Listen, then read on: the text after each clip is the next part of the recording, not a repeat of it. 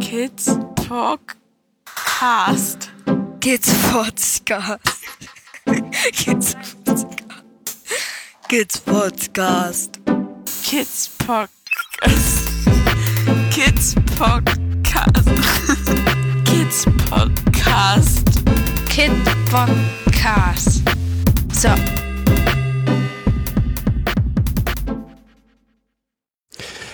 Hallo Momochill. Hallo Kidspot. Wie geht's? Fragst du mich jetzt persönlich oder? Wie geht's in Dänemark? Ähm, Achso, du willst wieder mit Wie geht's in Dänemark anfangen? Müssen wir. Es kam schon Beschwerden, weil wir nicht gesagt haben, wie es in Dänemark geht. Achso. Ähm, wir äh, laufen auf die Ferien zu, was für alle eine große Erleichterung ist. Ja, ich glaube, die Stunden werden gezählt. Ja. Und zwar nicht nur von den Kindern. Ähm, was ich so faszinierend finde, ist, mh, dass jetzt aufgrund dessen, glaube ich, glaube, das ist dem geschuldet, dass viel nur in Homeschooling passiert ist, dass die Lehrer jetzt wirklich auf den deutschen Schulen meinen, sie müssten bis zum bitteren Ende richtig Unterricht machen mit Hausaufgaben und hast du nicht gesehen. Freitag gibt es Zeugnisse. Und äh, Kind 3 hat tatsächlich bis Donnerstag noch Hausaufgaben. Reichlich Hausaufgaben. Was ich ähm, ja völlig irre finde. Weil eigentlich, so wie ich die Kinder wahrnehme, alle im Kopf abgeschaltet haben. Die sind eigentlich schon in Ferien. Und Was normalerweise Lehrer ja auch verstehen, ne? Also Genau. auch so hinnehmen. Genau. Und äh, was ich im Vergleich zu der anderen Schule, also zu der dänischen Schule jetzt hier, ähm, da ist überhaupt kein Stress mehr. Also da ist alles chillig und im Endeffekt bereiten alle das nur noch auf die Ferien vor. Dass nach den Sommerferien alle Kinder in das dänische System wechseln. Soweit das klappt, ja. Genau. Wir haben hier glückliche äh, Kind 1 und 2, die völlig gechillt sich auf die Ferien freuen. Schon sch- äh, traurig sind, dass die Schule da nicht mehr ist. Ja, genau. Aber auch schon Pläne haben, sich zu verabreden, die jetzt also umgesetzt werden müssen von Kind 2. Und eins schafft es ja immer, aber Kind 2 übt da noch reichlich. Ja. Also wir sind alle schon in Ferienstimmung. So würde ich es mal sagen. Zumindest erwähnen sollten wir, weil wir ja immerhin auch eine Sondersendung sozusagen dazu gemacht haben, dass wir jetzt zwei Tage vor der Untätigkeitsklage sind. Dass das sich mit einem der Jugendämter noch nicht geklärt hat. Hm. Dass wir seit, wie viel haben wir heute? 20. 21. 22. Also seit 22 Tagen ohne Vertrag sind. Mhm. Und auch ohne Hilfeplangespräch. Ohne Hilfeplangespräch, ohne Vertrag, ohne, Ohne irgendwas, nachdem man eine Hilfe begründet. ja. Ähm, ja, ich finde das gut, dass wir ähm, auf diese Untätigkeitsklage zuschlittern. Wir hatten das ja schon öfter mal überlegt. Jetzt mit Rechtsanwältin an der Seite geht das auch ein bisschen leichter. Witzig finde ich in diesem Zusammenhang, dass sich jeder immer darauf zurückruft, beruft, dass er ja nur nichts tun kann. So. Ich weiß auch, was du anspielst, aber ja, Und zwar jeder. Ob das die Sachbearbeiterin ist, äh, ob das ähm, der Berater alle, ist. alle, alle. Und ähm, wo ich immer so denke, wenn ich so meine Arbeit machen würde, dann bräuchte ich meine Arbeit nicht machen. Wenn wir uns jetzt korrekt verhalten würden, so wie wir uns eigentlich verhalten müssten, jetzt nicht fürs Kind, sondern für unsere Von Stellung. der, Logo, von der Von der Logik, Logik ja, her. müssten wir das Kind einpacken und der Sachbearbeiterin auf den Tisch setzen. Ja. Weil wir haben keinen Vertrag und wir haben auch keine Hilfeplanung. Ja. So. Und solange wir das nicht haben, können wir auch gar keine Betreuung des Kindes gewährleisten. Ja. Also so sehe ich das zumindest, da wir ja nicht einfach nur Pflegeeltern sind, wo man so ein Kind ab.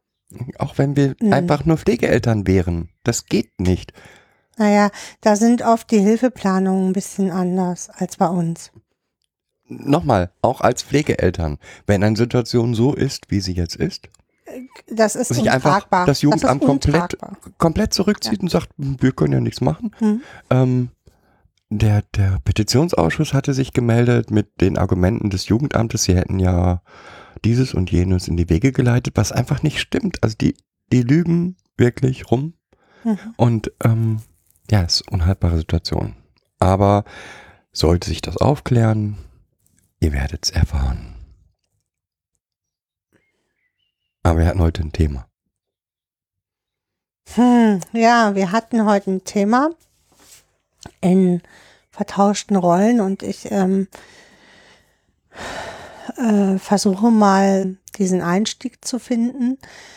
Wir haben ja unseren Flyer gemacht und haben unter anderem auch Institutionen mit aufgenommen für die traumazentrierte Fachberatung. Und wir möchten heute oder euch erklären, warum warum wir den traumazentrierten Blick und ähm, den kindzentrierten Blick in der Schule für so wichtig erachten. Jetzt bist du ja Lehrer von Haus aus, auch Lehrer, was wir hier ja auch ganz oft nutzen und so, dass ich hoffe heute von dir ganz viel Input zu bekommen als Lehrer Als Lehrer. als Lehrer und traumazentrierter Fachberater, weil ich so gla- also weil ich weiß, dass wir beide da eine gleiche Meinung haben. Wir fangen mal an. Was glaubst du denn als großes Oberthema braucht Schule, damit sie überhaupt erkennen kann, dass ein Kind äh, gegebenenfalls traumatisiert ist? Also die Erkenntnis, ob eine Traumatisierung in, in, in der großen Klasse vorliegt oder nicht, also ob ein Kind oder mehrere Kinder in der Klasse traumatisiert sind, setzt ja erstmal Beobachtung voraus. Und Beobachtung setzt Wissen voraus, weil ich muss wissen, was ich beobachten will. Das heißt, dieser Blick, den die Gesellschaft an sich auf Trauma hat, nämlich dieses unterm Tisch sitzende Kind, das äh, getriggert ist und dann nur noch ähm, durch einen Knall oder so unterm Tisch sitzt, das gehört ganz dringend ausgemerzt, sagen wir mal so, weil so ist Trauma nicht. Das gibt es schon auch, glaube ich. Aber das, ne, so äh, Kriegs-, äh, Flüchtlingskinder, die reagieren ja schon oft auch so. Aber wir beide sprechen ja immer von Traumatyp 2. Einmal das und zum anderen, das wäre so, als wenn ich sagen würde, ein Autounfall ist ein geplatzter Reifen. Hm, Ähm, genau. Natürlich auch, also das, das passt einfach nicht zusammen. Also diese, dieses eine Beispiel für Traumatisierung kann ich halt nicht verallgemeinern. Es gibt viele Ursachen oder viele Eigenschaften. Und es ist dringend notwendig, allen mit Pädagogik befassten Menschen klarzumachen, wie sich Trauma äußern kann. Nur dann habe ich eine Chance, auch traumatisierte Kinder zu erkennen. Hm, jetzt wird Trauma ja oft auf sexuellen Missbrauch und Gewalterfahrungen gemünzt. Also da bleiben wir oft stecken.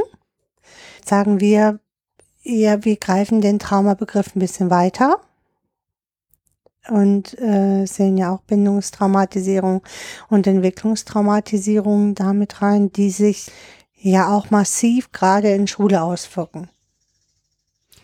das ist auch wieder das Beispiel mit dem geplatzten Reifen. Natürlich ist ein geplatzter Reifen sorgt für einen Unfall. Natürlich sorgen sexueller Missbrauch und Gewalterfahrungen für Traumatisierung. Aber es ist eben nicht das komplette Bild von Traumatisierung. Und wenn ich diesen eingängten Blick habe, meine, glaube ich auch, dass Schule sich falsch aufstellt.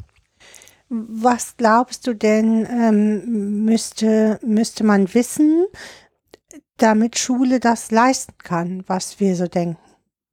Also, du sagst ja, wenn man immer nur diesen eingeengten Blick haben will, erklär doch mal, was, äh, was, was, du, was wir glauben, dass Schule braucht als Wissen, um überhaupt das erkennen zu können oder den Blick ändern zu können. Also wir haben ja die Sendung, äh, die, die Folge gemacht, Trauma erkennen für Pädagogen. Und eine, im gewissen Bereich ist genau das das Notwendige, was Pädagogen brauchen. Oder was Lehrer brauchen, so muss man es ja sagen. Ich muss all die Folgestörungen, die sich durch Trauma ergeben, durch PTBS ergeben, muss ich verstanden haben. Ich muss wissen, was Hypovigilanz ist und Hypervigilanz ist. Ich muss ähm, wissen, was ein Trigger ist und wie der sich der auswirkt und dass er sich eben nicht nur unter dem auswirkt, das Kind, das unterm Tisch ist.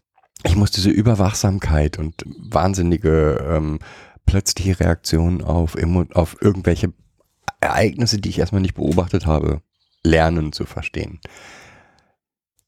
Also im Prinzip geht's eigentlich in erster Linie erstmal darum, das, was Trauma ausmacht, den Menschen deutlich und klar zu machen. Mhm. Äh, jetzt sagst du ja immer, es gibt ja ne, von Brisch, der sagt, es, Kinder, die traumatisiert sind, haben eine Pseudodebilität. Das ist der Begriff, der dir total aufstößt. Äh, weshalb? Weil es gar nicht um eine Debilität oder äh, geringere Intelligenz geht. Ein Begriff, den ich jetzt vor kurzem in diesem Zusammenhang gelernt habe, ist Cognitive Load. Mhm. Und eigentlich ist es genau das, weil diese Kinder sind befasst, wie wir auch immer wieder im Podcast sagen, mit so vielen sich sichernden Maßnahmen, dass ihre Kognition so belastet ist von dem, was sie nebenher noch machen müssen, um, um ihr Überleben zu sichern, dass das bedeutet, dass nur noch ganz wenig Kognition über ist, weil die andere ist schon benutzt oder im Gebrauch. Und das Besondere, was Schule leisten könnte, wäre diese Cognitive Load zu minimieren. In dem Moment, wo ich es schaffe, dass die Kinder ein Stück weit weniger belastet sind in der Schule, erhöhe ich deren Zugriff auf ihren Kreativität, auf ihr Wissen, auf ihr, ihre Wissensaneignung, auf ihre Kognition allgemein enorm. Jetzt äh, sagen wir ja noch eine andere Sache, die auch eng mit Traumatisierung zusammensteht, dass ähm, es diesen Kindern nicht möglich ist, Hypothesen zu bilden. Warum? Warum ist das so? Ähm, warum ist das so? Natürlich haben wir da auch nur eine Theorie für, warum das so ist. Und auch wenn wir sonst Hüter nicht so sehr mögen, aber da hat er mal eine, eine tolle, ähm, ein tolles Buch geschrieben. Also diese Biologie der Angst ist schon wirklich ein, in großen Zügen ein gutes Buch. Genau. Den Rest hat, also das Ende kann man sich schenken, aber in großen Zügen finde ich, ist es ein gutes Buch. Und da geht es darum, dass auch Hypothesen bilden oder lernen immer ein Stück weit Angst bedeutet. Ähm, nehmen wir jetzt einen klassischen Fall. Ich, also für mich ist das einfachste Beispiel Ma- Mathematik. Das mag für viele andere anders sein. Ich liebe Mathematik. Ja.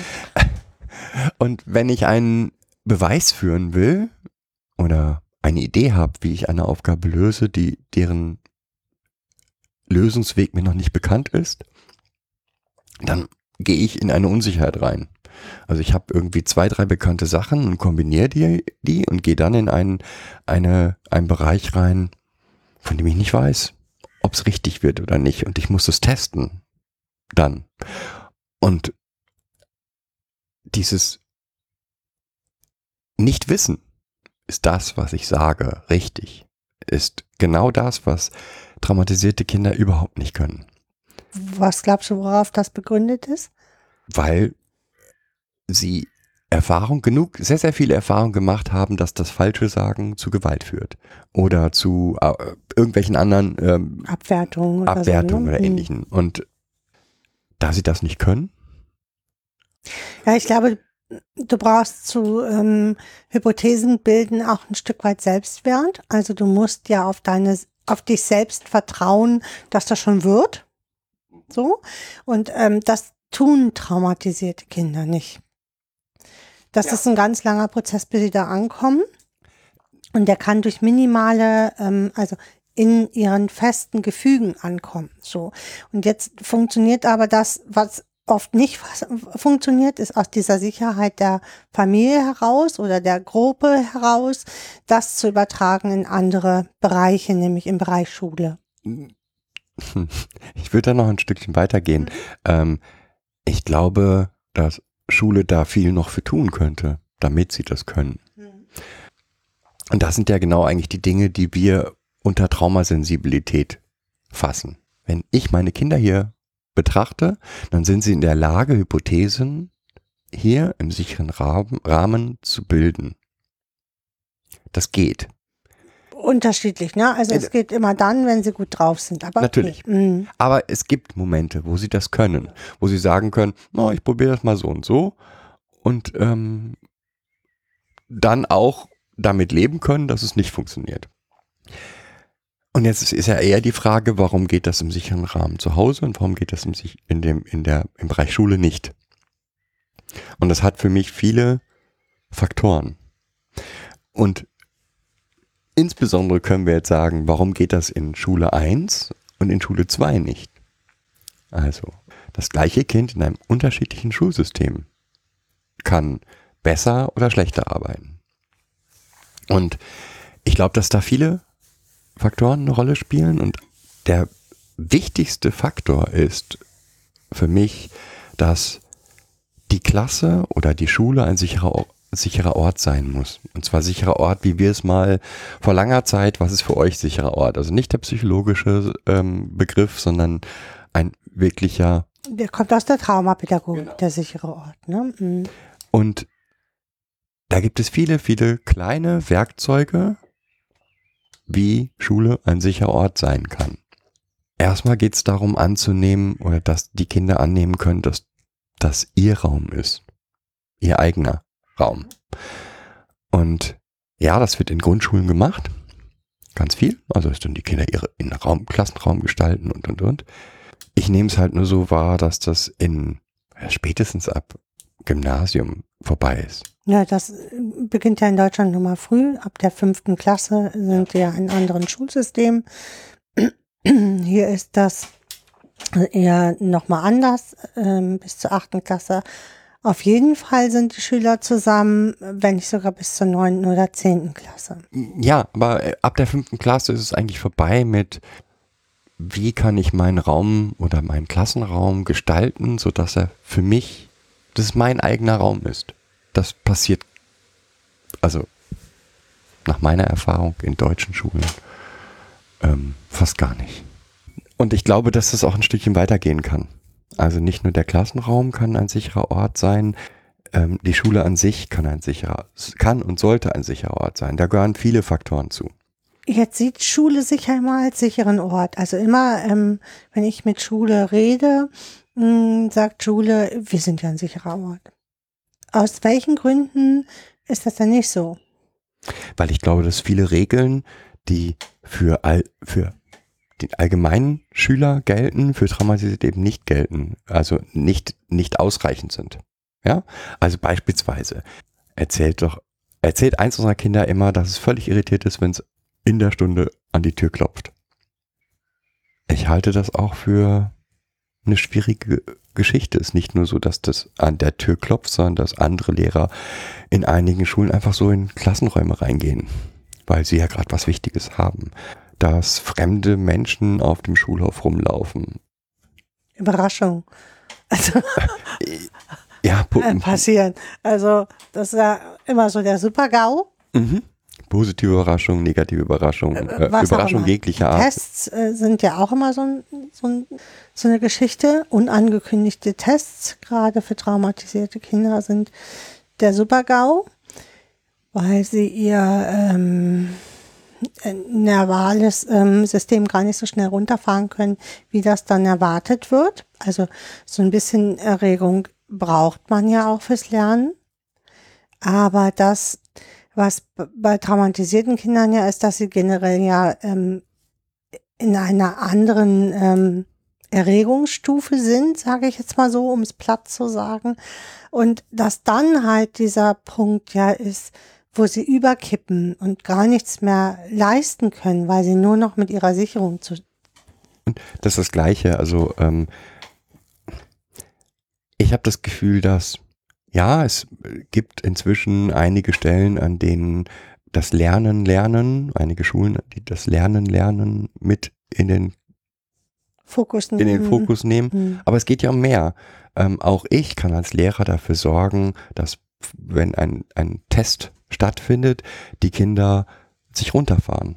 Und das kann ich auch aktiv im Unterricht machen. Und das hilft ja allen Kindern. Wie, also sozusagen kleine psychoedukative Übungen äh, einfach vor jedem Test machen. Das hilft ja allen Schülern und für Traumatisierte wäre das Okay. super Mhm. gut. Wie gesagt, dann dieses äh, einfach in den Klassenraum reingehen. Ja, also Kommunikationsregeln in der Schule müssen klar sein.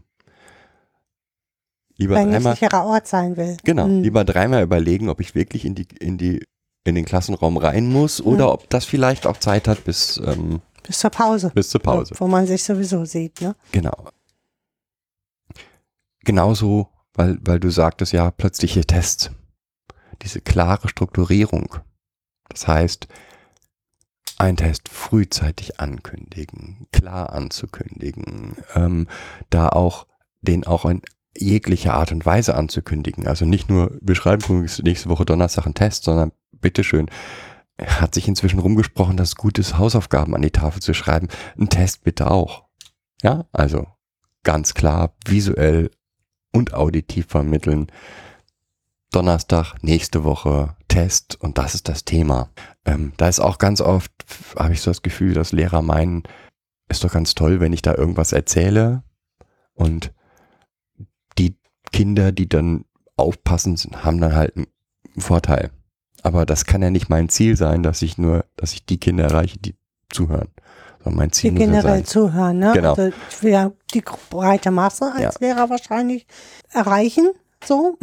Und das, auch das erleben wir regelmäßig, dass unsere Kinder einfach allein schon von der Ankündigung, es kommt ein Test, in Panik geraten und dann gar nicht mehr mitkriegen, worum es überhaupt geht. Das heißt, die wissen meistens überhaupt nicht, was das Thema des Tests ist, anstatt dass es mal eben irgendwo hingeschrieben wird und sie es abschreiben können.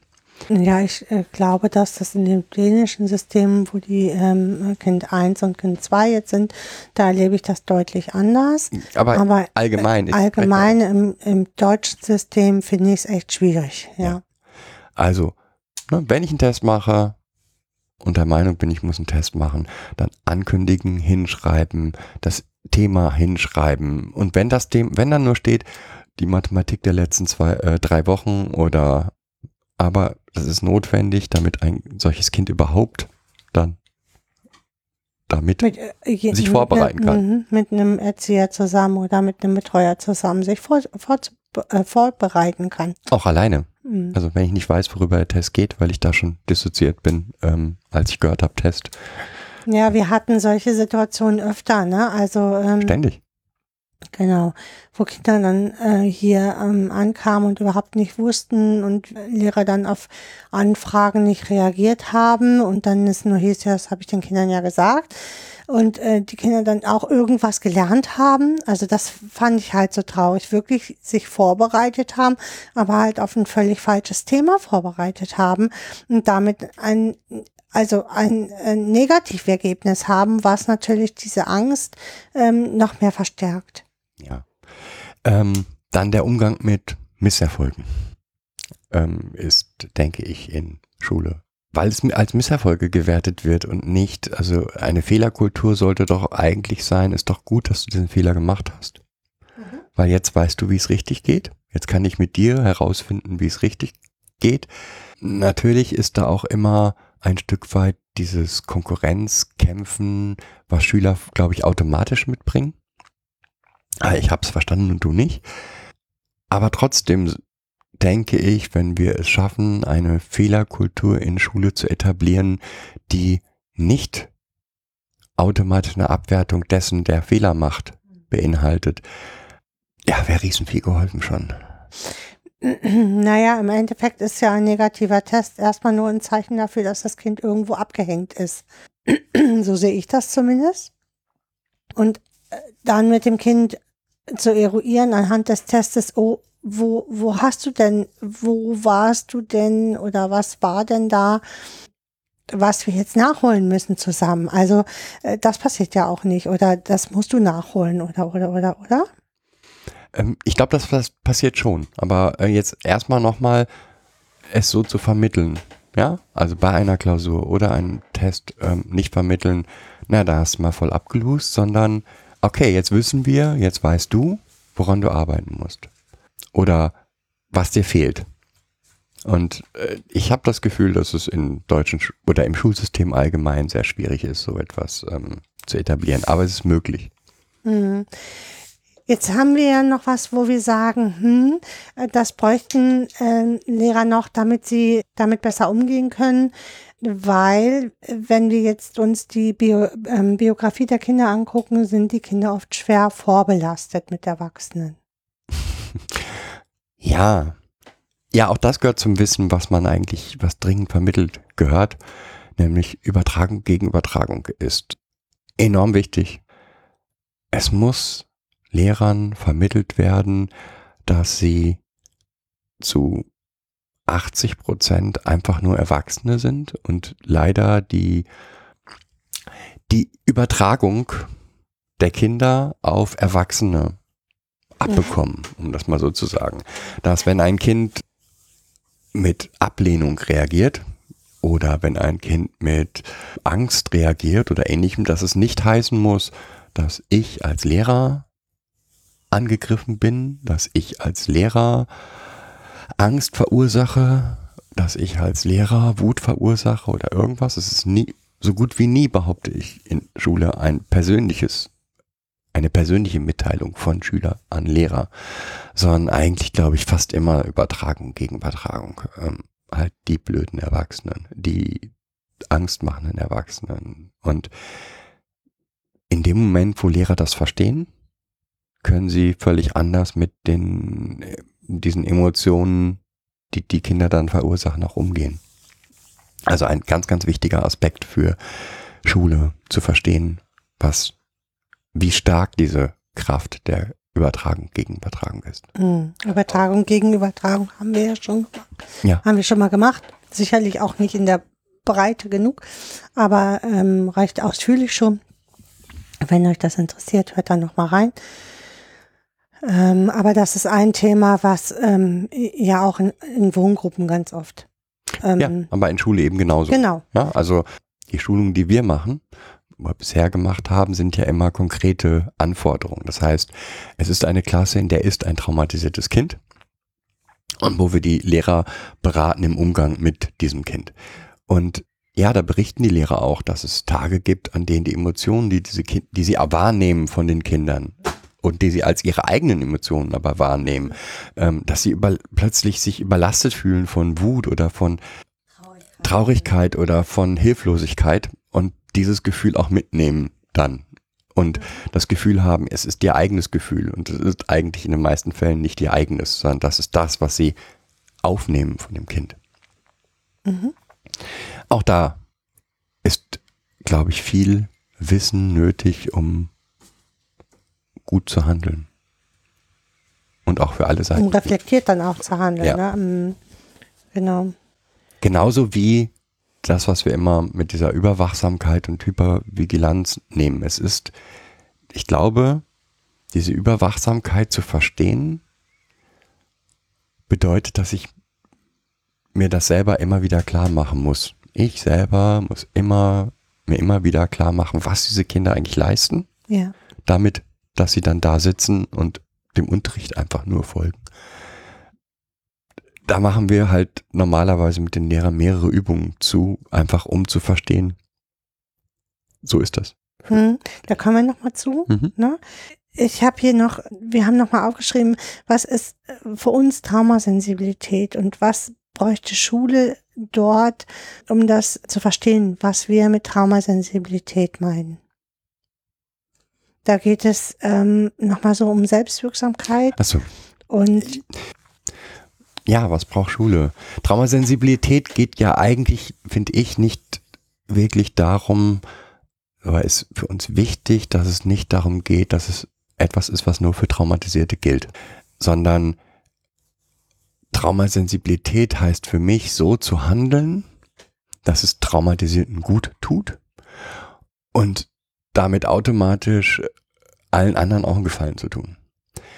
Ein Beispiel dafür wäre die Selbstwirksamkeit. Es ist das oberste, wichtigste Prämisse. So Prämisse für Traumasensibilität. Also es gibt keinen allgemeineren Trigger für Traumatisierte wie Ohnmacht. Haben wir auch schon x-mal gesagt. Und in dem Moment, wo ich der Ohnmacht eine Selbstwirksamkeit gegenüberstelle, also das, die, Ohnmacht ausblende und versuche stattdessen Selbstwirksamkeit des Einzelnen hinzukriegen, helfe ich Traumatisierten enorm, weil ein Traumatisierter, der in eine Ohnmachtssituation kommt, wird zu 80 Prozent dissoziieren und somit dann Unterricht nicht mehr mitbekommen. Ich helfe aber allen anderen auch, weil das Leben selber in der Hand haben, übertragen, den Unterricht selber in der Hand haben, den Unterricht selber gestalten zu können, auch, auch Kraft als einzelner Schüler auf die Unterrichtsgestaltung irgendwie nehmen zu können. Und sei es auch nur, nenne ich jetzt mal, Pseudo Selbstwirksamkeit. Ja, es reicht. Das ist ja kein Pseudo-Selbst. Da, es gibt aber auch se- selbst die Pseudo, nochmal, und selbst die Pseudo-Wirksamkeit, Selbstwirksamkeit würde schon helfen. Ja, also ähm, das sagt nicht, dass jede, jeder der Schüler mitbestimmt, wann ein Test äh, stattfindet. Oder dass jeder der Schüler mitbestimmt, welches Thema als nächstes gemacht wird. Oder, oder, oder. Das heißt das nicht, sondern statt zu sagen, Montag ist der Test, würde die Auswahl von zwei Möglichkeiten allein schon die und ein gemeinsames demokratisches Abstimmen, welchen der beiden Termine nehmen wir, würde ein Selbstwirksamkeitsgefühl schon den Schülern vermitteln. das wäre ja auch Partizipation in diesem Genau. Sinne. Ne? Hm. Selbstwirksamkeit hat auch was mit Partizipation zu tun. Ähm, das ist immer noch keine Selbstbestimmung. Nee. Perfekt wäre Selbstbestimmung. Das kriegt man mit 30 Schülern aber nicht hin. Aber ähm, an jeder Stelle, wo ich die Kinder oder die Jugendlichen bestimmen lassen kann, sie bestimmen zu lassen, wäre von enormer Bedeutung für die, die Selbstwirksamkeit, das Selbstwirksamkeitsempfinden der Schüler. Und was ist denn jetzt mit äh, der Unterschied zu Selbstwert, also Selbstwert von normalen Kindern zu traumatisierten Kindern? Der Selbstwert von traumatisierten Kindern ist nicht vorhanden. Okay. Wie kommst du da jetzt drauf? Also traumatisierte Kinder haben erlebt, dass egal was sie gemacht haben, es immer scheiße war, Entschuldigung. Sie sind, sie konnten insbesondere traumatisierte Kinder Typ 2, die Hm. in ähm, komplex traumatisierenden Familiensystemen leben oder gelebt haben. Da gab es kein richtig oder falsch. Da gab es kein, wenn du das und das machst, dann wird alles gut sein. Sondern das waren halt Lebenssituationen, in denen jedes Art zu handeln, zu Strafe und allem Möglichen führen konnte. Und das hatte eben massiven Auswirkung auf den Selbstwert, weil Selbstwert entsteht ja auch dadurch, dass ich handle nach meinem eigenen Empfinden und eigenen ähm, Denken, Wertmaßstäben und dieses gespiegelt wird und gesagt, ja, war super, was du gemacht hast. Und das kennen die Kinder halt nicht. Das heißt, eigentlich also zusätzlich ist es so, dass die Kinder entweder noch in der Phase der Reinszenierung sind oder die Reinszenierung so ein bisschen hinter sich gelassen haben. Dann bedeutet das, dass in allem, was sie getan haben, also in je, jede, jedes Spielen ja schon im Desaster endet. Und das nehmen sie natürlich auch mit, auch mit in, in schulische ins schulische Umfeld. Das heißt, die gehen davon aus, in ihrer Reinszenierung, dass der Test schief laufen wird. Hm. Sowas wie, wie Selbstprophezeiungen dann Genau. schon da sind. Ne? Mhm. Und das muss ich auch mit bedenken. Oder dem, deswegen, das hat einen großen Einfluss auf das Selbstwertgefühl. Was hat denn noch großen Einfluss auf Selbstwert? Ähm, ich ähm, äh, sehe so ähm, äh, deinen Blick gerade und denke, naja, wir haben ja schon mal dazu gesprochen, dass so äh, Attributionen äh, dazu führen, äh, dass äh, das Selbstwert und die ähm, Normen und Wertevorstellungen der Kinder natürlich auch völlig abstruse Züge, sag ich mal so, an, angenommen hat, aufgrund der destruktiven äh, Lebensumstände, in denen sie leben, sich natürlich auch das ganze Werte- und Normensystem verschoben hat. Was natürlich auch in Schule massiven Einfluss hat. Auch sowas wie Täterintrojekte ähm, Einfluss hat. Gar keine Frage. Und da ist es aber meiner Meinung nach vor allen Dingen Aufgabe der Schule auch wieder zu wissen, was sind Täterintrojekte. Mhm. Ähm, Und wie Also, wirken die, ne? Mhm. Genau, da geht es nicht darum, in- ein großer Teil dieser Traumasensibilität in Schule ist eigentlich erstmal Wissen, um von den Verhaltensweisen, die diese Kinder dann zeigen, nicht überfahren zu werden und überrascht zu werden. In dem Moment, wo ich verstanden habe, dass sowas wie Täterintrojekte gibt und dass ich da ruhig drauf oder selbstverletzendes Verhalten.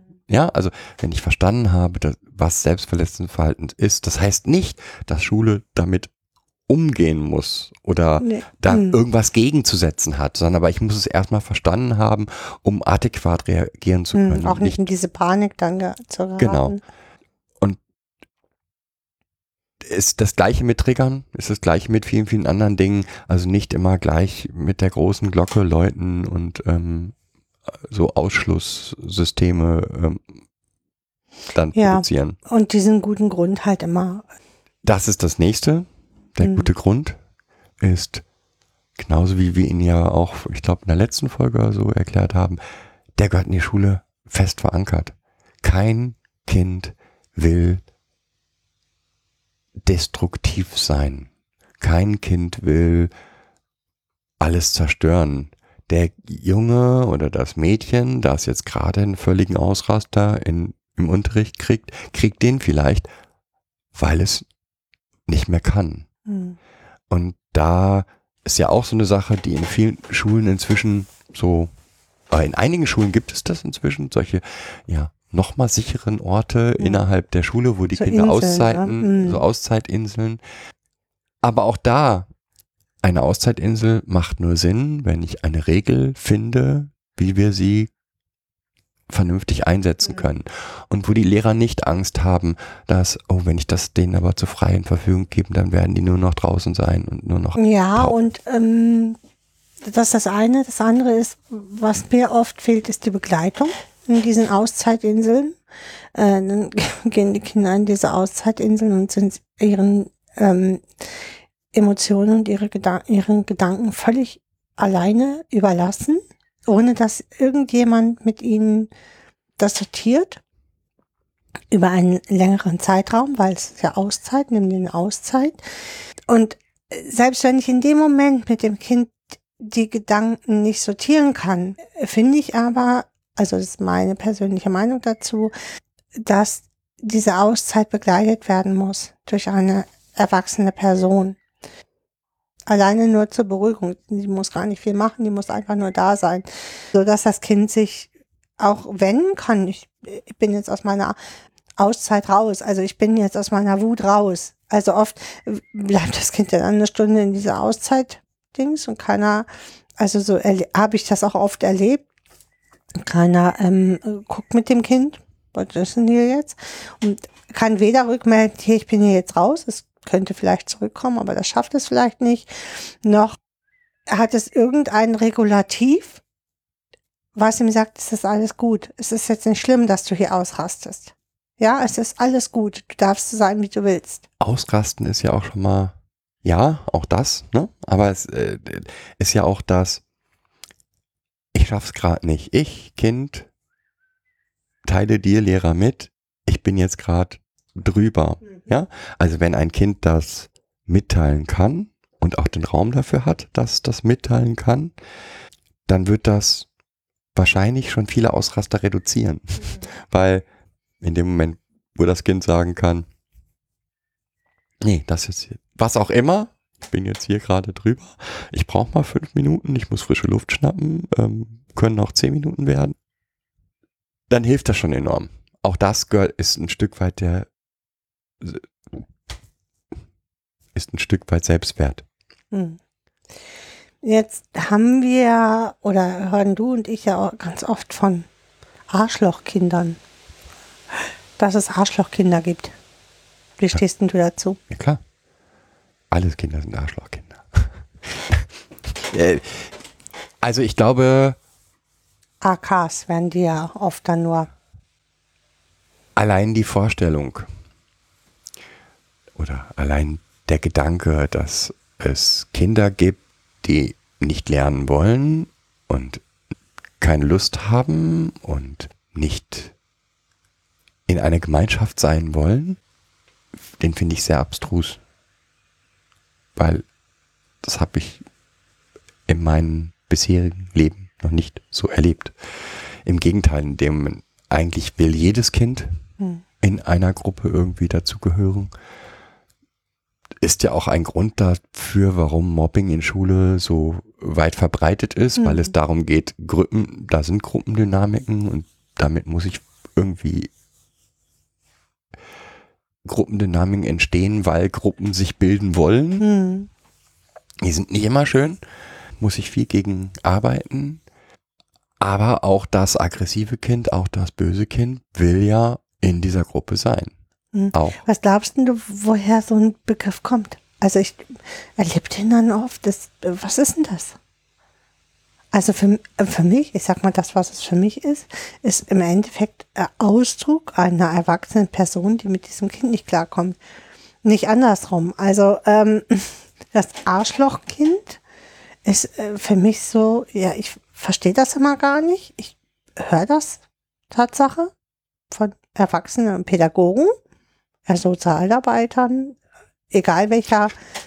Also wenn das ein, ein ähm, wenn das ein Druckablassventil in einem ähm, Expertengespräch ist, finde ich das noch in Ordnung. Ja, also wenn, wenn auch ich darf dir sagen, heute geht mir Kind 3 sowas von auf den Sack. Ist einfach so. Ähm, ich darf es nur nicht dem Kind sagen und ich darf es nicht nach außen kehren. Also als Druckablass ist es in Ordnung. Als eigentliche Haltung ist es, zeigt es eher eine massive Überforderung. Jetzt kann es sein, das kann ich mir gut vorstellen, es kann gut sein, dass Schule XY für Kind Z einfach nicht möglich ist. Aus verschiedenen Gründen. Das Kind, dass die Schule für dieses Kind einfach gar nicht geeignet ist. Dann kann ich mir sowas wie Arschlochkind vorstellen. Dann ist es aber eigentlich auch wieder nur die falsche ähm, Sichtweise. Also ich finde, Arschlochkind zementiert so etwas, nämlich äh, es implantiert das in das Kind. Ja, also das ist meine Haltung dazu. Ja, ich kann sagen, boah, Kind XY geht mir gerade auf den Sack. Das ist nicht mein Problem. Aber dieses Kind dann als Arschlochkind zu, zu bezeichnen, weil es nicht das von mir gewünschte Verhalten zeigt, ist für mich auch in der Pädagogik eigentlich ein No-Go. Also nicht mal als Ablassventil. So, aber das ist nochmal eine andere Sache. Ja, aber nochmal, ich glaube, äh, ich persönlich glaube, es kann nur heißen, wir können das hier nicht leisten. Und dann, da ist dann die andere Frage für mich, dass es eigentlich nie heißen sollte, wir können das nicht leisten, sondern was fehlt uns, damit wir es leisten können. Also wie wir gesagt haben, oder wie, wie du ja richtig gesagt hast, ein Arschlochkind gibt es eigentlich nicht, sondern eigentlich kann es nur geben, in der jetzigen Situation sind wir System Schule mit Kind irgendwie inkompatibel. Und es komplett ins Kind zu verorten, hat was von, ah, erstens, also wir sind ja nicht schuld. Also ich verweise die Schuld nach außen in das Kind, damit ich damit nichts zu tun habe. Und etwas Zementierendes, wie du gesagt hast. Die Frage müsste ja eigentlich lauten, was brauche ich? Wie komme ich weiter? Und Was brauche ich als Schule oder was brauche ich als Lehrer? erstmal sind wir im Konkreten. Das heißt, was brauche ich als Lehrer? Und um das bei, wenn ich ein traumatisiertes Kind wirklich in meiner Klasse habe, überhaupt leisten zu können, wäre es total wichtig, dass Lehrer aus ihrem Inseldasein wegkommen mit ich bin der Meister meiner Klasse, meines, meines Unterrichts, die 45 Minuten gestalte ich und dann ist alles gut. Umgang mit traumatisierten Kindern braucht den Austausch miteinander Hm. mit anderen Pädagogen. Weil, wenn ich verstehen will, was läuft bei mir nicht richtig, muss ich drüber reden. Es kann, als Beispiel, es kann sein, dass ein Schüler eigentlich regelmäßig seinen Ausraster kriegt und ihn regelmäßig nach 35 Minuten kriegt. Oder regelmäßig bekommt in dem Moment, wo ich Aufgaben gebe oder regelmäßig, also Hausaufgaben gebe oder regelmäßig bekommt, weil, was fällt mir noch ein? Weiß nicht, regelmäßig bekommt, wenn es ganz still in der Klasse ist. Ja, So. es gibt, Also, wo es unterschiedliche Punkte gibt. Jetzt kann ich dir sagen, was ähm, ganz oft passiert. Es wird ein Schulbegleiter eingesetzt, der dafür sorgt, dass das Kind so Sorge tragen soll, dass das Kind 45 Minuten schafft. ja, ähm, brauchen wir nicht drüber reden. Darum- Weil? weil das nicht das Ziel sein kann. Okay. Mein Ziel kann es sein, dass mein langfristiges Ziel kann es sein, dass ich möchte, dass das Kind 45 Minuten schafft. Mhm. Dazu muss mir aber bewusst sein, dass, sagen wir mal, bisher gehen 15 Minuten, Mhm. dass 16 Minuten schon ein Erfolg sind. Okay. Und dass 17 Minuten ein noch größerer Erfolg sind, Mhm. Wie kann ich das jetzt feststellen, dass es überhaupt 16 Minuten geschafft hat? indem ich das notiere. Mhm. Also es geht gerade bei solchen Verhaltensweisen oder bei Veränderungen in den Verhaltensweisen von Kindern sprechen wir nicht von kurzfristigen, schnellen Änderungen, sondern das sind, wie wir, ich irgendwann mal sowieso Eiszeiten ähm, genannt. Das sind halt langsame Prozesse, die manchmal dann plötzlich fünf Schritte auf einmal machen, aber nur für denjenigen, der mit ganz langsamen Prozessen rechnet. Und wie gesagt, dazu brauche ich den Austausch, Mhm. dazu brauche ich ein gutes Beobachtungssystem, wo ich mir mit allen Beteiligten Gedanken mache, was sind denn die Dinge, die wir beobachten müssen, um zu verstehen, was passiert und um auch eingreifen zu können. Mhm. Weil, nehmen wir jetzt zum Beispiel das Kind, das nach 15 Minuten schon durch ist. Wenn ich das schaffe, dass dieses Kind 15 Minuten, 5 Minuten Auszeit und nochmal 15 Minuten ähm, teilnimmt, habe ich wahnsinnig viel erreicht. Weil dann ist es schon fast da, wo ich es hinhaben Ja. will. Und dazu muss ich aber einen gemeinsamen Plan haben, diesen Plan auch einhalten und Lehrerübergreifend, ne? lehrerübergreifend. Also, Es nützt halt nichts, wenn dann die, die tolle Klassenlehrerin eine gute Idee hat, es aber in Mathe, Physik und Chemie nicht stattfindet. Ähm, wenn alle an einem Strang ziehen, kann man wahnsinnig viel erreichen, aber sie müssen alle an einem Strang ziehen. Und ich bin der Meinung, wenn ich wirklich ein traumatisiertes Kind in der Klasse habe, wo ich auch eine diagnostizierte Trauma habe, in irgendeiner Art und Weise, müssen wir auch nochmal gleich hin, dann sollte uns das das wert sein, diese gemeinsame Arbeit. Und das ist nicht so, dass das wahnsinnig viel Arbeit von uns bedeutet, sondern eigentlich nur ein regelmäßiges und kurzes und knappes Miteinander sprechen, es sei denn einer der Bedürfnis der Teilnehmer sagt, oh, ich habe da was beobachtet, das möchte ich jetzt mitteilen. Und es geht eigentlich nur darum, gemeinsam Ziele zu definieren oder Sachen zu definieren, die man beobachten will, das regelmäßig zu beobachten und sich Rückmeldung zu geben, wie ist denn bei dir die Entwicklung in diesem Bereich?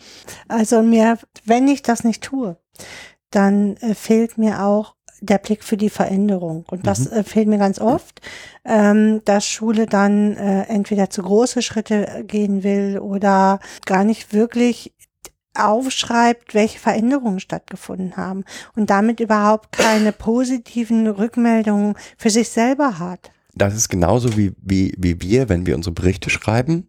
Ähm, es ist total wichtig, dass man sich zwischen, also wir müssen diese Berichte ja halbjährlich schreiben und wir machen uns Notizen oder Gespräche regelmäßig. Das ist auch ganz wichtig. Ansonsten würde ich nämlich in jedem Bericht nur die Situation der letzten zwei Wochen ähm, sehen. Und das sehe ich ganz oft auch in Schule, dass dann nicht gesehen wird, dass, sagen wir mal, man macht so etwas einmal im Monat und dass davon ähm, 24 Schule. Tage eine kontinuierliche Verbesserung da war, dann ist irgendwas schiefgelaufen und das nehme ich dann mit in, ins nächste Gespräch oder andersrum. Also 24 Tage war eigentlich nur Chaos. In den letzten zwei Tagen ähm, hat sich etwas gebessert. Ich habe dann meinen Gesprächstermin und stelle fest, oh, ist ja so viel besser geworden. Und äh, ich werde dem nicht gerecht. Ich muss mir muss gemeinsam ein System haben, womit ich für mich notiere, festhalte, dass so sieht es gerade aktuell aus. Und das ist, wenn ich das konsequent mache, ist das nach jedem Unterricht vielleicht zwei Minuten. Weil länger dauert das nicht. Und es ist ja auch nur für ein Kind, also äh, ne, oder maximal zwei. Also ich glaube mal nicht, dass mehr traumatisierte Kinder in einer Klasse. Gehen wir jetzt mal von dem Schnitt aus, ein Kind in jeder Klasse. Dann habe ich vielleicht in Brennpunktschulen nochmal äh, mehr, aber das ist halt nur zwei Minuten pro Kind. Ja, Und das ähm, machen wir hier auch. Und das erleichtert so viele Dinge, finde ich. Also, weil es erleichtert auch Berichte, es erleichtert die Kommunikation nach außen, weil ich finde, m, Schule ist oft so ein geschlossenes System und es muss, also aus meiner Sicht, muss viel mehr Netzwerkarbeit stattfinden mit anderen Institutionen, wo das Kind ist, Jugendamt, ähm, Eltern ähm, oder Einrichtung. Da muss es schon so, ein, so eine Art Ritus geben, gerade in den ersten Phasen, wo noch viel verändert werden muss, damit es überhaupt funktioniert.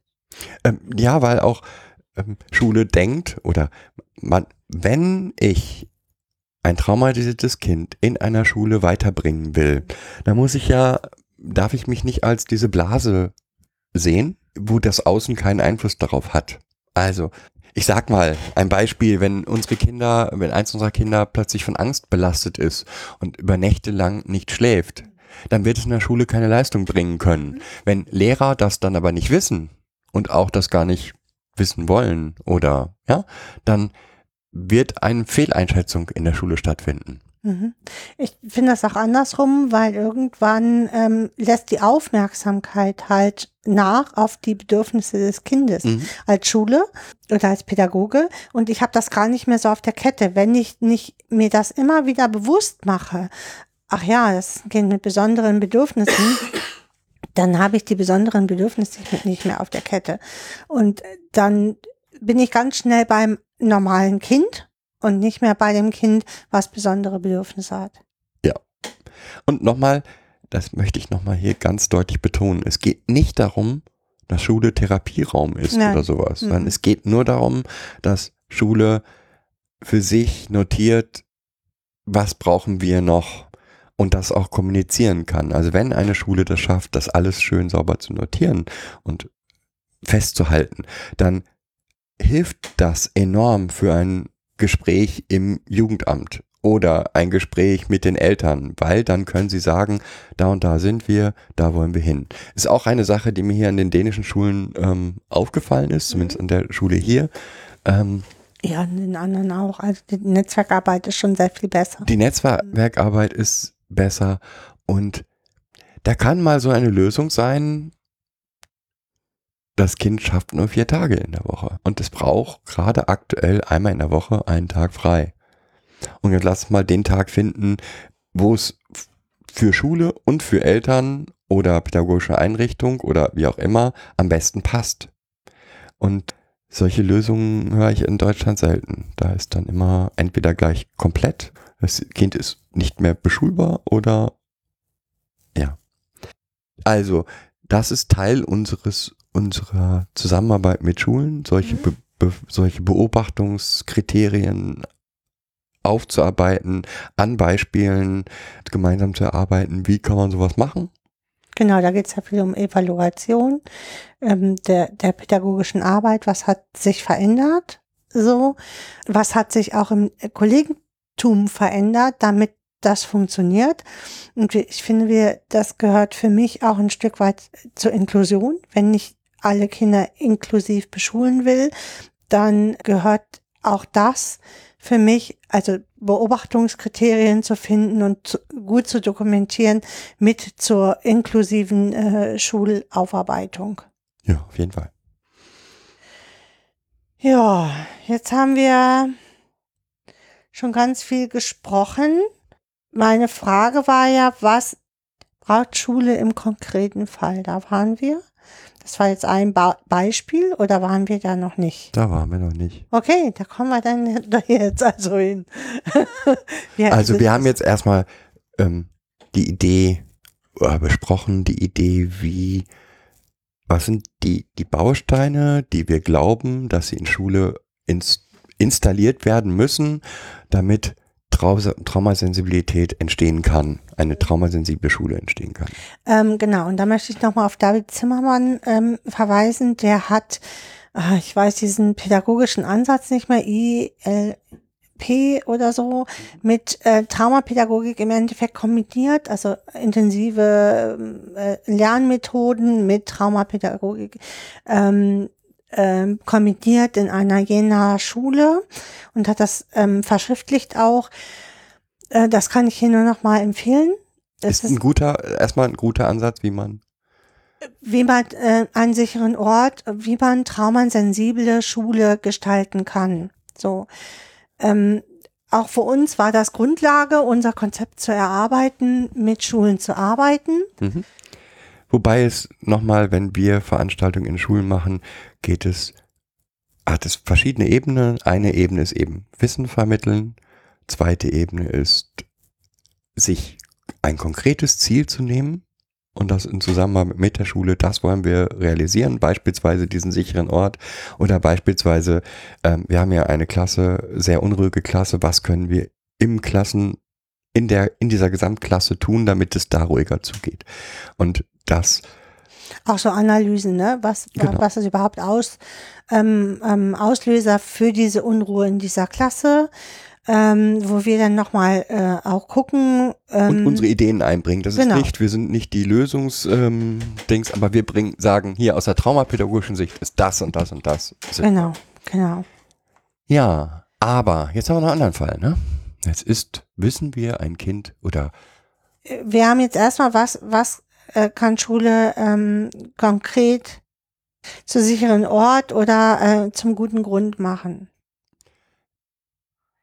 Also grob drüber.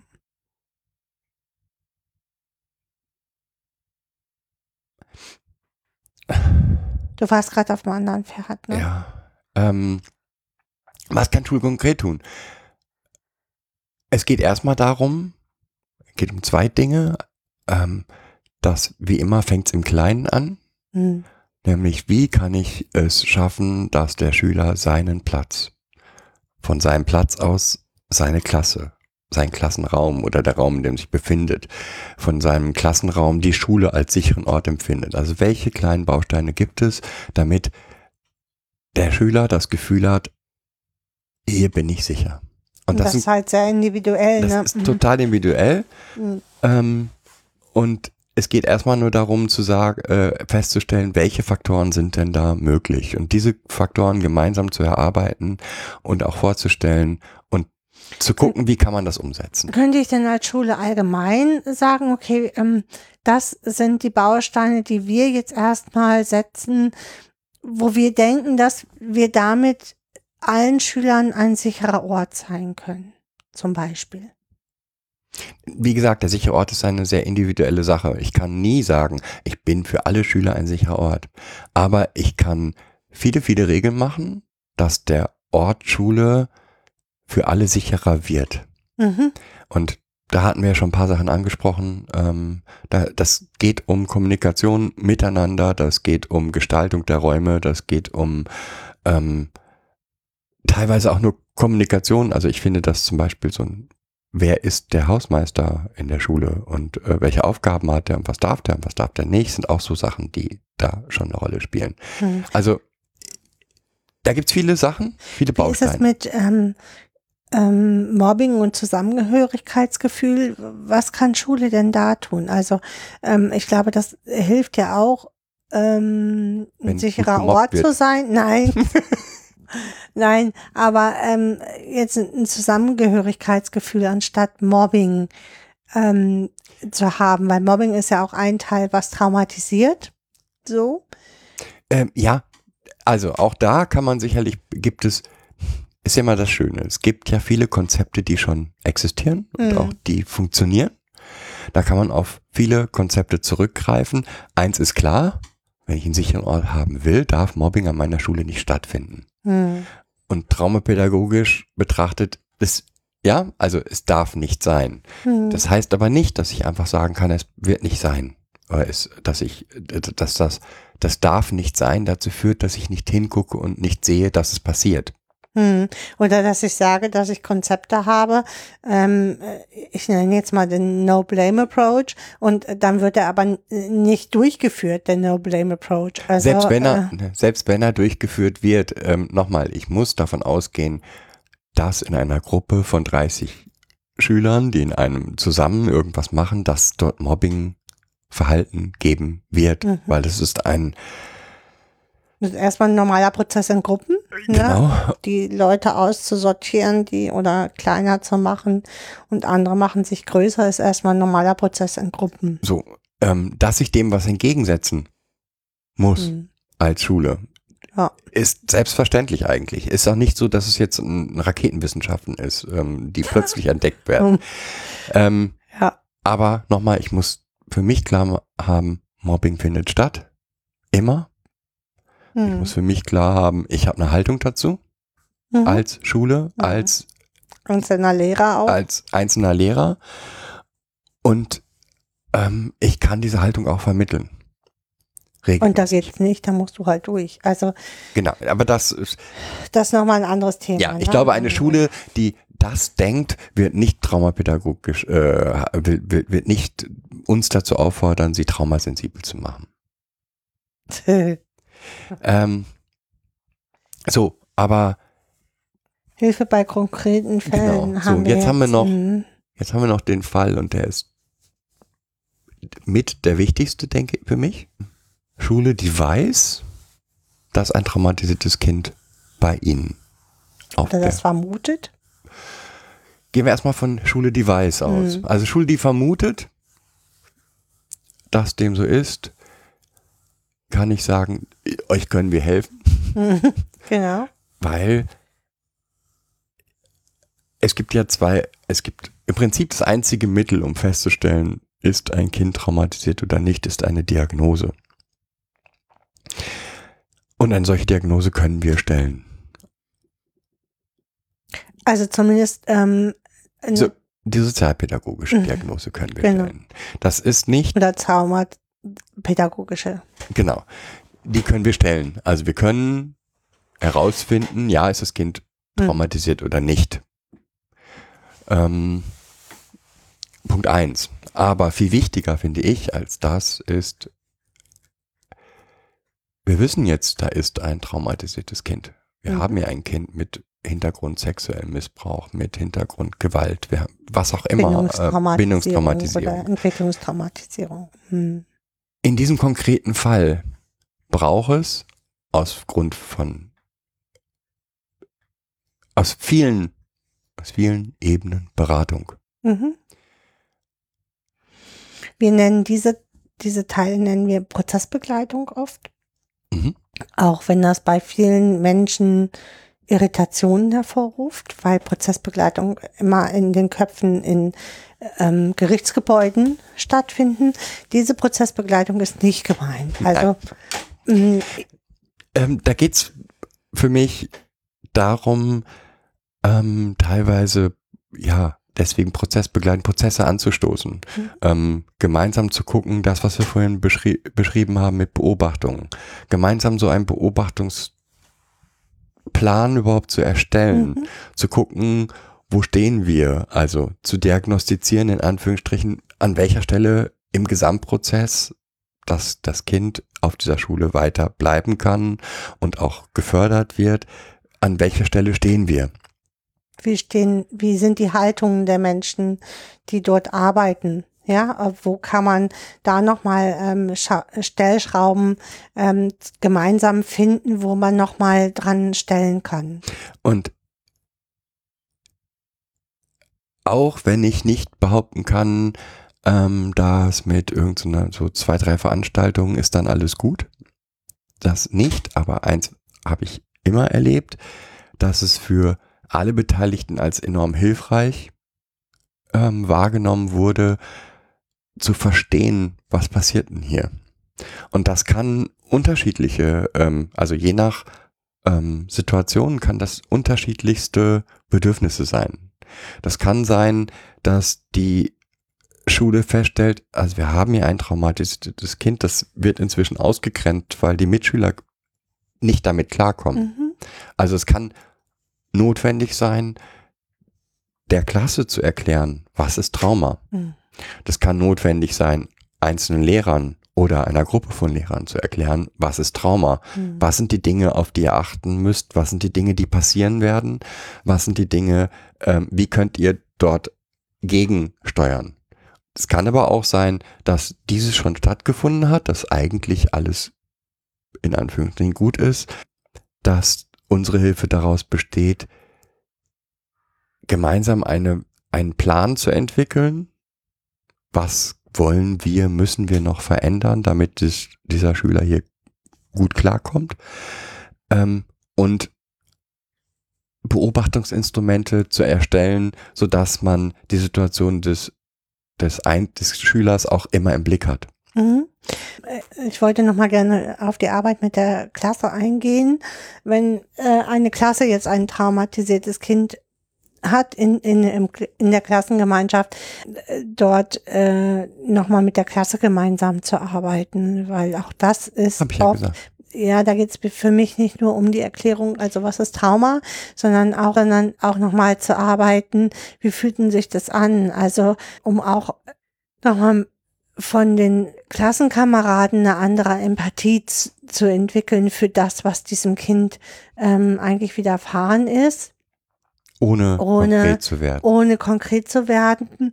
Und ähm, da haben wir äh, also richtig gute, richtig gute Erfahrungen auch mit Integration dann in die Klassengemeinschaft gemacht schon. Ne? Mhm. Äh, natürlich, also wenn ich, wenn ich sage, die Klasse, mit der Klasse arbeiten, was ist Trauma und so weiter, ist es nicht, ähm, geht es nicht darum, denen zu erzählen, ähm, was PTBS ist.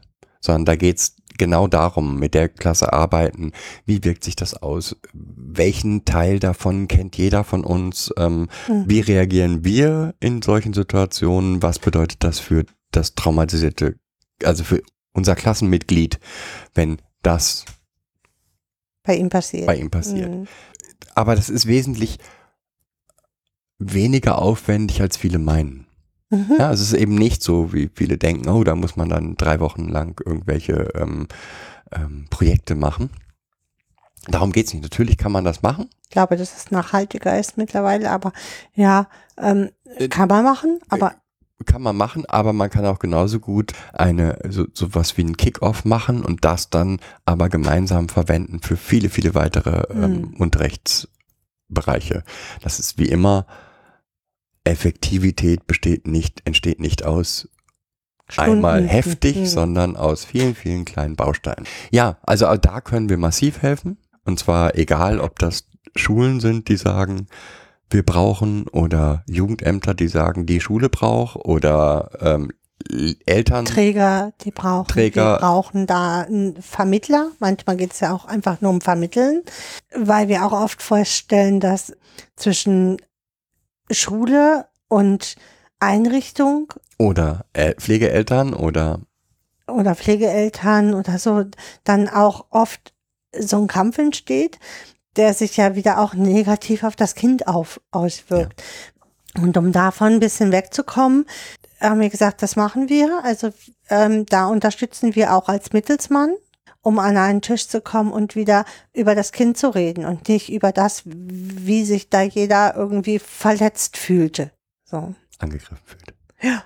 Ja, das sind so die beiden Bereiche, die wir Drei leisten. sind ja eigentlich fast. Drei, Mhm. ja. ja. Also Diagnose, konkrete Beratung und allgemeine Beratung für Schule. Was können wir verändern, damit wir traumasensibel werden? Und Genau. traumasensibel heißt eben nicht, nur traumatisierten Kindern zu helfen, sondern allen Kindern. Genau. Weil es halt eine besondere Pädagogik ist im Endeffekt, die allen Kindern hilft und traumatisierten Kindern im Allgemeinen hilfreich sein kann. ja, weißt du jetzt schon ziemlich Ja. allgemein, aber alles da, oder? Haben wir noch was Wichtiges vergessen? Nee, ich glaube nicht. Ähm, Wenn ihr konkrete Fragen habt, mh, also Ideen noch habt oder konkrete Fragen habt oder sagt, oh, das klingt ja spannend, aber ich weiß jetzt gar nicht, wie wir das irgendwie unterbringen können, ähm, sprecht uns an. genau, wir, ähm, wir hätten da Interesse, aber irgendwie habe ich da noch ganz viele Fragen zu. Dann meldet euch bei uns. Wir unterstützen euch gerne auf eurem Weg, traumasensibel zu werden, weil wir das als den eins, äh, ja, als einen der vielen Bausteine sehen, damit Kinder gut durch die Schulzeit kommen. Oder? Es ist traumasensible Pädagogik in der Schule bedeutet nicht nur, dass Traumatisierte damit besser Genau. klarkommen, sondern ich bin mir fest davon überzeugt, dass es ähm, autistischen Kindern hilft, dass es ähm, Kindern mit Kinder mit Autismus hilft, ja, oder ähm, mit Lernstö äh, ADHS ja. oder ähm, und ich glaube, dass es auch der Klasse oder den Lehrern insgesamt hilft, weil ich glaube, das Wissen unheimlich hilft für Lehrer, dass sie ihre Werkzeugkoffer dann auch vernünftig einsetzen können, weil eigentlich haben sie Werkzeuge für all, alles, was sie brauchen. Sie verbinden sie nur nicht mit dem, was sie, also ihnen fehlt manchmal Wissen, um diese Werkzeuge, die sie haben, dann vernünftig einzusetzen. Mhm. Mir fiel gerade Wissen ist A ein. Weißt du, diese Sendung für Kinder. Ja, Wissen ist- macht A. Wissen macht A. Und ich finde, das ist auch ähm, bei Erwachsenen anzuwenden. Wissen macht A. Ja. So. Das finde ich tatsächlich. Ja, also wie gesagt, habt, wenn ihr Fragen habt, Ideen habt, ähm, sagt, ja, aber wie kann man das denn umsetzen? Genau. Lernen ist halt immer abhängig von Hypothesenbildung.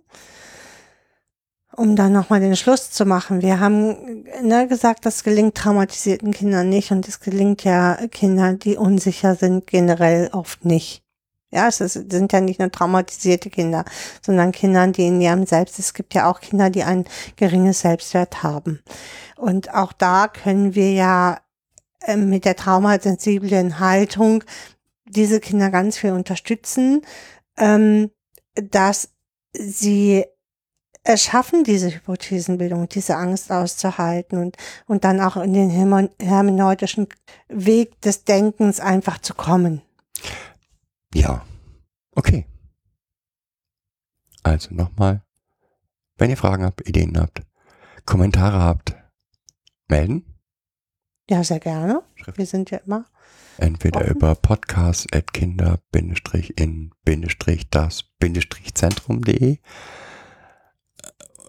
ähm, auf Twitter auf kids-pod oder at momo gibt's nicht eins, glaube ich.